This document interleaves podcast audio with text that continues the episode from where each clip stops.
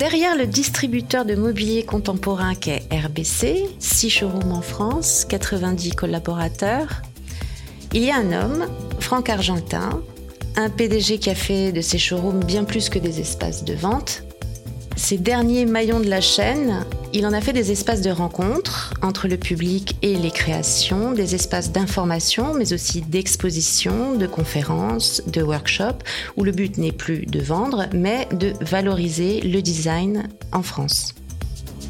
Il y dévoile notamment la relation particulière qui unit un designer et son éditeur, et quelques semaines avant la Paris Design Week et la France Design Week, qui ont les mêmes objectifs de diffusion de la bonne parole du design, nous avons voulu le rencontrer pour remonter le fil de cette aventure. Bonjour Franck. Bonjour Vanessa. Vous venez de célébrer les 35 ans de votre société à Nîmes en compagnie de Philippe Stark. Et c'est bien là que tout a commencé à Nîmes? Exactement, il y a 35 ans, en 1987, donc en 86 parce qu'on a eu un an de travaux. Euh, Philippe Stark euh, travaillait sur la ville de Nîmes et je l'ai contacté pour euh, évoquer une collaboration pour un premier showroom. J'avais 22 ans et il a accepté tout de suite et ça a été une rencontre qui est devenue une amitié et qui dure depuis 35 ans et j'étais extrêmement honoré de le voir euh, pour ses 35 ans à Nîmes avec une histoire euh, de collaboration qu'on a eue au, fil des années. Comment ça s'est passé ce premier coup de fil? Vous le connaissiez, Philippe Stark, à l'époque? Non, je connaissais pas. Je connaissais euh, Arturo Del Punta, qui était un agent de la marque Dryad, qui était un des éditeurs de, des fauteuils du Café Coste.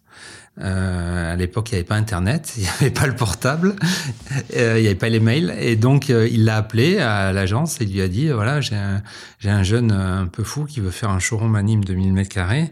Est-ce que tu voudrais le faire? L'autre a dit, ben, Stark a dit, bah oui, avec grand plaisir. En plus, il, travaillait sur la ville de Nîmes, donc avec Jean Bousquet, qui était à l'époque maire de Nîmes et, et fondateur et président de Cacharel. Et donc, ça s'est fait comme ça. Et, et ça s'est fait de manière très fluide. Et, ça a toujours été un bonheur de collaborer avec lui. Et à Nîmes, qu'est-ce que vous y faisiez avant d'ouvrir ce showroom? Vous étiez euh, déjà à l'école, c'est vrai? Non, j'étais, ouais, j'avais 21 ans, 22 ans, donc euh, j'avais eu mon bac et j'ai arrêté, euh, j'ai arrêté l'école après. Et mes parents avaient une, une, activité de mobilier de bureau traditionnel et j'aurais dit, moi, je veux bien faire quelque chose avec vous, mais moi, je veux faire du design. Ils ont eu l'intelligence et lumineuse de financer mon idée un peu dingue. Et c'est comme ça qu'a commencé l'histoire. Mais euh, cet intérêt pour l'architecture et pour le design, elle, vous est venue, vous étiez très jeune, euh, juste après le bac, etc.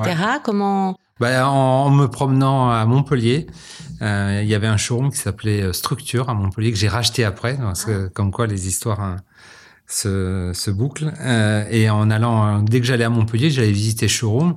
Et dès que j'allais à Paris, j'allais visiter. À l'époque, il y avait Persona, il y avait, il y avait euh, un autre showroom euh, rue de Rivoli, super connu. Enfin, il y avait tous ces showrooms qui, débutaient. Il y avait MFI à l'époque, donc je, me régalais à aller là-dedans. Sans, sans savoir ce que j'allais faire demain. Et puis après, de fil en aiguille, ça s'est fait. Et puis la rencontre avec Stark a été importante. Et du coup, euh, finalement, vous avez avancé euh, pas à pas aussi au fur et à mesure des rencontres, parce que finalement, chaque ouverture a été l'occasion d'une rencontre exceptionnelle avec, euh, enfin, si je cite juste Jean Nouvel, Jean-Michel Villemotte, sous Fujimoto, c'est quand même pas... et Antonio Citerio. Et Antonio Citerio, Pierre Lissoni. Jacob McFarlane. Oui. Jean-Marie Massot. Donc, il y en a eu quelques-uns. Ouais. bah, à chaque fois, c'est des rencontres. Et puis, ces rencontres, on les, on les crée euh, par passion et par euh, reconnaissance du travail fait par les designers. Et, après, ça devient des amis. Donc, c'est, ça se fait avec le temps. Ça, ça arrive pas comme ça. Et vous les abordiez comme ça en disant voilà, bonjour, je m'appelle Franck Argentin. Euh... Alors pour, Antonio Citerio, ça a été euh, via Rolf Elbaum, qui était mon maître à penser absolu, euh, qui est le président et le fondateur de Vitra. Et, euh, et donc j'ai appelé Rolf, j'ai dit voilà, Rolf, je voudrais faire un showroom à Montpellier, le fameux structure que j'avais fait au début, que j'ai racheté. Et, quand je l'ai racheté, je voulais prendre Antonio Citerio parce que c'était un élève de IMSS et j'adorais son travail. Et donc euh, j'ai euh, j'ai appelé Rolf, qui a appelé Antonio Ciderio. Antonio Ciderio a dit oui. Et c'est comme ça qu'on a fait notre second showroom après celui de Nîmes. Et dans cette collaboration avec eux, vous discutiez euh, des, des, des, choix, euh, d'espace euh... Enfin, euh, si, c'était à livre ouvert, mais je donnais, je, à chaque fois, j'ai donné carte blanche. Alors, on avait des, des, petits cahiers des charges de ce qu'on voulait retrouver dedans, mais après, euh, c'était carte blanche à chaque fois. D'accord. C'est plus, c'est plus sympa. Bah oui, c'est plus risqué. Qu'est-ce qui est plus sympa C'est le goût du risque Oui, oui. exactement. C'est le goût du risque. Non, puis après, c'est c'est pas les enfermer dans le disant on veut pas ci, on veut pas ça. Donc euh, chacun s'exprime avec sa manière. Après, Christophe Pillet a fait différent à Avignon, Pierre Olissoni à Montpellier. Voilà, à chaque fois c'est c'est un trait d'histoire et une manière de voir les choses euh, qui est la leur à, à cet instant T quand je les ai contactés. Et alors, alors ça, ce sont les, les, lieux. Et pour remplir ces lieux, donc les éditeurs, comment vous les avez contactés les uns derrière les autres? Comment ça se passe un, un, ah bah, une boutique? En 87, euh, il y avait beaucoup moins d'éditeurs qu'aujourd'hui, donc c'était quand même beaucoup plus limité. Puis on avait travaillé à l'époque les éditeurs qui étaient euh, disponibles parce que je débutais, donc euh, on a fait avec Dryad, on avait fait avec une marque qui n'existe plus, qui s'appelait Skipper International, qui avait réédité toutes les, tous les tout le design de Mongerotti. Euh, voilà, et après, euh, de fil en aiguille, euh, comme on a fait notre trou dans la profession, les grands sont arrivés. On a commencé avec Cartel, il y avait Cartel dès le début, donc ça faisait partie, Cartel, Artemide, Floss, faisait partie des premiers euh, partenaires de RBC. Et du coup, dans ce paysage où il y avait moins de marques et moins de showrooms et où on parlait moins de, des designers et moins du design et de la création contemporaine, euh, quels étaient vos clients? Ça ressemblait à quoi les, les gens qui passaient la, la, euh, porte Quand on a ouvert à Nîmes, euh, c'était plutôt du tertiaire, c'était plutôt l'univers du bureau, parce que les gens si, se, se, allaient vers le design à travers l'univers du bureau et peu à l'intérieur de leur maison. Donc c'était un, premier pas du design euh, dans les bureaux. Après, dans les années 2000, ça s'est inversé, où il y a eu une reconnaissance du design, une vraie pérennité, où les gens se sont dit, on peut acheter du design comme euh, un, acte patrimonial, ce qui n'était pas le cas avant, euh, parce qu'on disait, je vais acheter ça, mais ça vaut rien demain, sauf qu'après, ça a pris de la valeur. Et donc, après, la, la tendance s'est inversée. Pour aujourd'hui, on fait à peu près 60% au niveau du particulier, 40% sur la partie collectivité.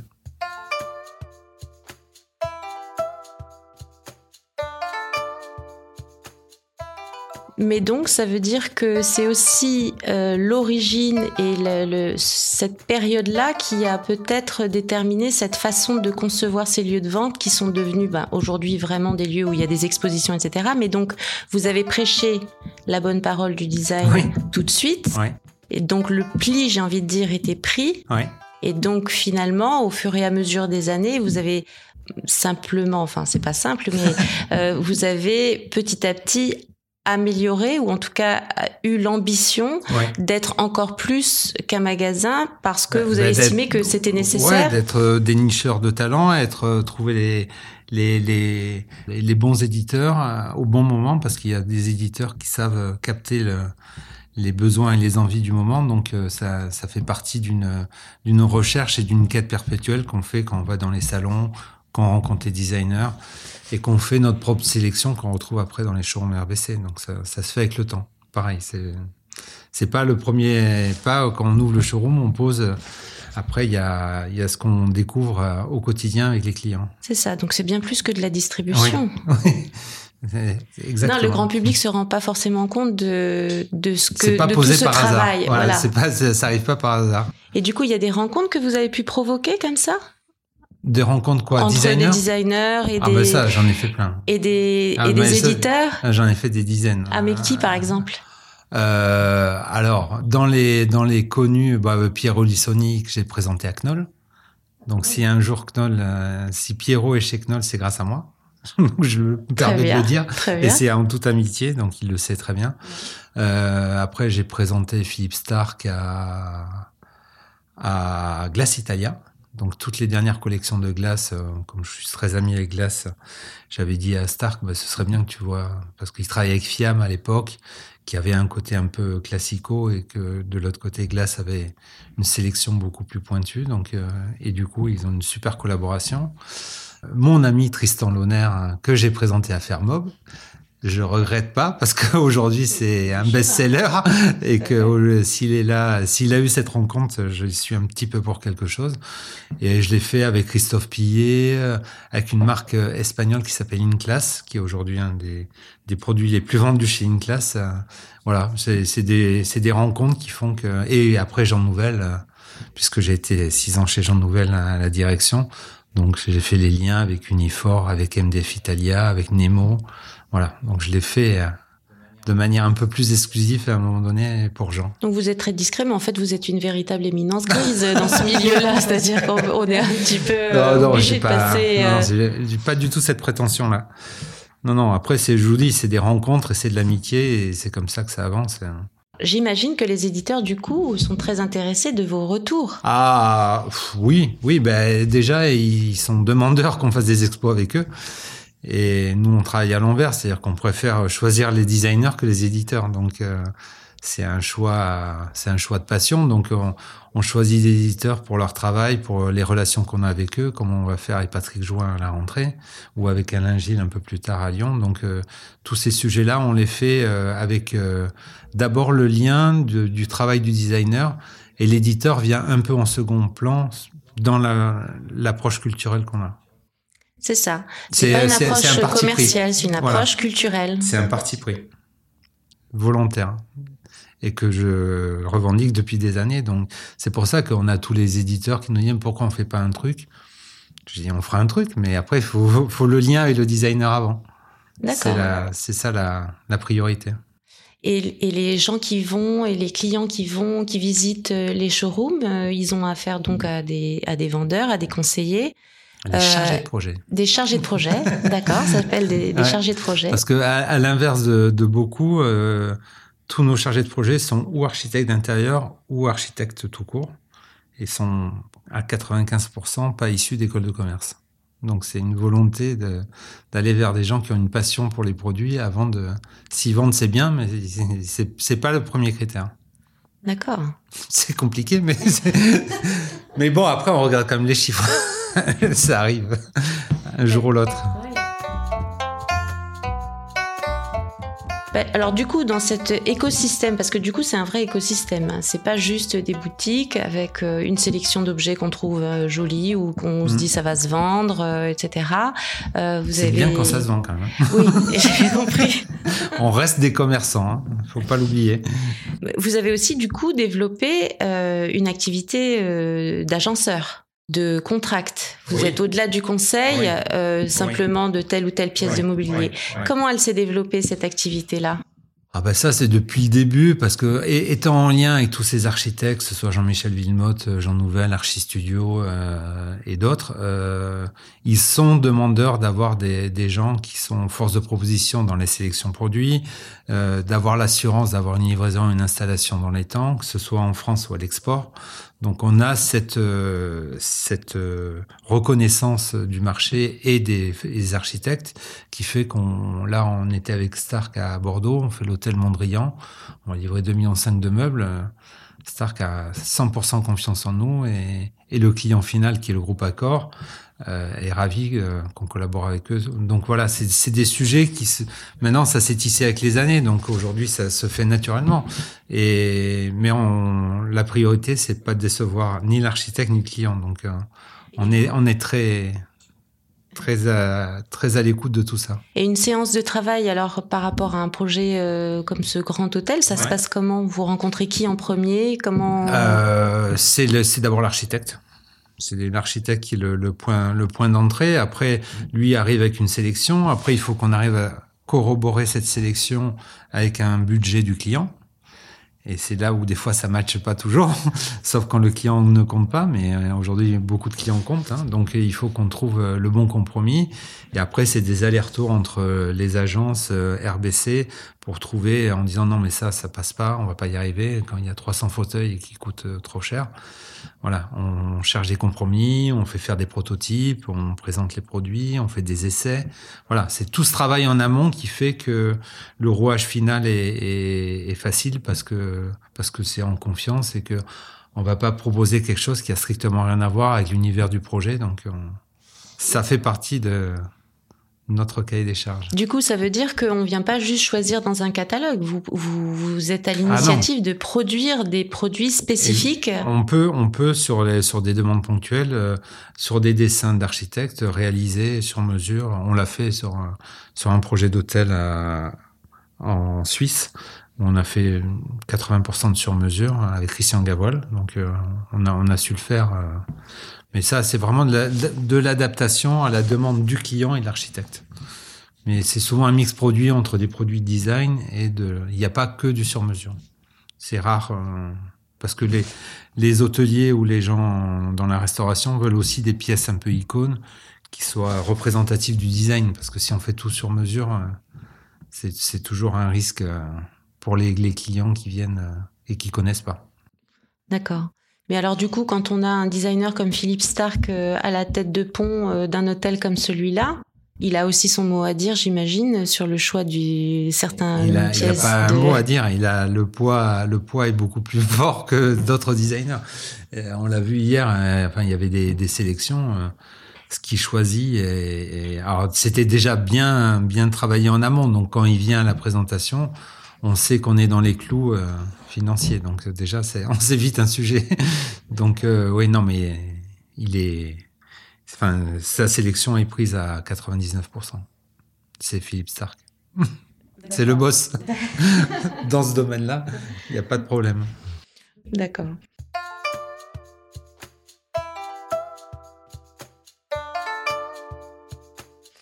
Donc, on vient aussi à l'actualité. Là, vous, comme vous l'avez dit tout à l'heure, le 6 septembre, pendant la Paris Design Week, donc vous allez organiser une visite guidée en présence de Patrick Join de l'exposition qui se tiendra ici jusqu'au 23 septembre, ici au showroom RBC à Paris. Euh, l'exposition s'intitule L'anima du trait à l'objet, retrace les 9 ans de collaboration avec le designer français et l'éditeur italien Pedrali. Vous pouvez nous raconter un peu l'histoire de cette euh, exposition, de cette décision de, faire cette exposition? Alors la première, euh, la première décision, c'est d'abord j'ai une amitié toute particulière avec Patrick depuis 20 euh, ans, donc j'adore son travail et j'adore le personnage pour sa gentillesse et sa son humilité. Donc c'est la première raison. La seconde, c'est que Pedrali fait partie des partenaires d'RBC depuis 30 ans et Pedrali a su, euh, a su euh, se réinventer à une époque où il faisait plutôt des copies de produits. Ils ont radicalement tout changé dans les 15 dernières années pour aller vers l'édition et pour aller avec des, des designers. Donc j'ai toujours dit à Monica Pedrali que ce choix était audacieux mais était le bon parce qu'au moins ils ont leur identité propre et ça s'est fait euh, naturellement. Puis euh, après avec Patrick, euh, tout ce qu'il a dessiné pour eux, c'est plutôt des success stories. Donc je trouvais bien d'associer Pedrali à Patrick Join parce que c'est c'est un, un, bon binôme. Et l'autre exposition que vous allez organiser au showroom de Lyon avec Alain Gilles, là aussi le fil rouge, c'est une collaboration avec un éditeur? Pareil, là c'était avec Bonaldo, qui est un éditeur italien, qui, est un petit éditeur par rapport au gros groupe euh, du marché, euh, mais qui a une vraie volonté d'évoluer parce qu'ils étaient plutôt dans du milieu, milieu de gamme. Ils montent en gamme et Alain Gilles fait partie des, des designers qui les tirent vers le haut. Et donc je trouvais super intéressant de pouvoir euh, montrer l'approche de Alain Gilles chez un éditeur, on va dire classique, qui était plutôt traditionnel euh, vers autre chose. Et on a été encore plus loin puisqu'on fait des pièces uniques qu'on va présenter, euh, que lui euh, remasterise pour l'occasion et qu'on va vendre aux enchères pour une association. Suite à l'exposition? Oui.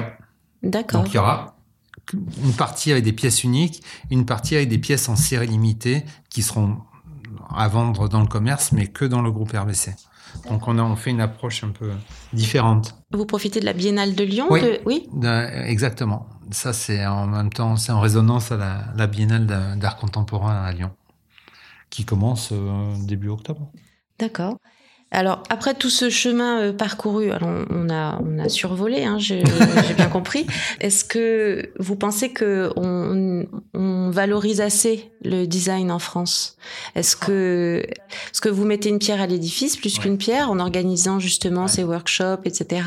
En, en étant euh, euh, des, des, en donnant de l'information, en valorisant la création, en, en encourageant le risque risque de prendre euh, un jeune designer dans telle ou telle euh, société pourtant bien établie, etc. Euh, enfin, on a surtout parlé d'éditeurs italiens. pour déborder du, sujet, vous trouvez que les éditeurs italiens prennent plus de risques que les éditeurs français pour le peu que l'on a bah, aussi Non, mais il y a une histoire du design en Italie qui fait que c'est irrattrapable, on va dire, entre les B&B, les Cassina, les Moroso, euh, les Poltrona. Enfin, il y a, une histoire, une une vraie envie de créativité en Italie euh, qu'on n'a pas en France. Puis après, il y a, aussi une histoire de, de, production où il y a très peu de producteurs. Il y a Fermob, il y a Rosé Sina. Et voilà. Après, je sais pas vous en citer un quatrième, donc euh, déjà c'est pas beaucoup. Et euh, ils font déjà pas mal de choses, mais euh, c'est pas. Enfin, le, trou est béant entre l'Italie et la France. Mais ça vient aussi du fait qu'on manque de tissu industriel, donc. Oui, ah bah, radicalement. mais ça, ça fait. ça remonte à 30 ans, ça remonte pas aujourd'hui. Et vous pensez qu'il y, y avait une histoire du, du meuble ancien qui est qui a qui s'est qui a un peu qui a disparu avec le temps et qui a pas qui a pas su évoluer et prendre le tournant vers du contemporain. Et moi, je connais plein de sociétés euh, de, bois et d'ébénisterie qui ont disparu parce qu'elles n'ont pas pris le tournant de prendre un Patrick Join ou un Christophe Pillet ou un Philippe Stark. Ils auraient fait ça, peut-être qu'ils seraient là aujourd'hui. Mais ça, c'est c'est une histoire d'industrialisation et d'envie d'aller vers ça parce que il se croyait tellement au-dessus de tout pendant des années qu'il s'était dit, bah, il y avait une histoire du meuble en France qui était forte, hein, donc euh, pour la faire évoluer au design, ça, ça, a, été, ça a, été, plus longtemps. Oui. Oui, exactement. Ça a été plus long qu'en Italie ou en Suisse. dans les années 2000, il y avait, je crois que le chiffre d'affaires de la Suisse était deux fois celui de la France en design. Donc ça veut dire qu'on partait de loin. Et voilà, donc aujourd'hui, c'est totalement inversé puisque le marché français est un des premiers marchés en Europe devant l'Allemagne. Donc euh, les B&B, les Cassina, ils font plus de chiffres en France qu'en Allemagne. Donc ça veut dire qu'il y a une vraie reconnaissance, mais ça s'est fait avec plus de temps. Voilà. Mais aujourd'hui, euh, le résultat est là, donc euh, c'est plutôt bien pour le design en général. Bah, en ce moment, on parle beaucoup de des métiers d'art, de la valorisation des métiers d'art, etc. Est-ce qu'on peut espérer qu'il y ait une revalorisation des métiers manuels, euh, de l'ébénisterie notamment, euh, des métiers du cuir. Euh. Ça, ça y a, y a, mais sur de l'édition très haut de gamme, quand on voit le travail d'Hermès Maison ou d'autres, y a, ça existe. Y a en Ferronin, il y a Puena qui est un grand éditeur, mais ça reste des niches dans des sujets hyper haut de gamme et pas grand public, parce qu'ils sont chers. Étant cher, déjà ça limite le, sujet de la, de la diffusion. À Montpellier, qu'est-ce qui se passe à Montpellier du Qu'est-ce qui se passe, qui va se passer à Montpellier Parce qu'ils sont déjà passés pas mal à Montpellier. Montpellier, euh, Montpellier, c'est c'est euh, mon second bébé après mon fils, hein, parce que j'ai construit un bâtiment de 3000 mètres carrés avec Jean Nouvel. Euh, qui a eu des débuts difficiles parce qu'on était dans un quartier compliqué et qui aujourd'hui a a trouvé sa, son rythme de croisière avec plus de 100 000 visiteurs par an. Donc aujourd'hui, c'est un, un vrai lieu de rencontre, c'est un vrai lieu de découverte, comme je rêvais qu'il soit au début. Donc je suis assez content de ça. Euh, on va fêter les 10 ans puisqu'on a ouvert en fin 2012, donc entre 12 et 13, et entre 22 et 23, on va fêter les 10 ans, donc c'est plutôt en mai 23. Voilà, on a un projet un peu fou de vider le lieu, de faire venir dix grands designers et de faire des scénographies euh, spécifiques pour le lieu euh, pendant dix jours. Donc euh, c'est un projet un peu dingue, mais ça va être, on a les accords de tous les designers. Donc on est très heureux de, de cette future expo qui sera un grand moment pour le groupe RBC. D'accord. Donc rendez-vous en mai 2023 à Montpellier. Exactement. Ok, très bien. On tiendra le rendez-vous. Merci beaucoup. Merci.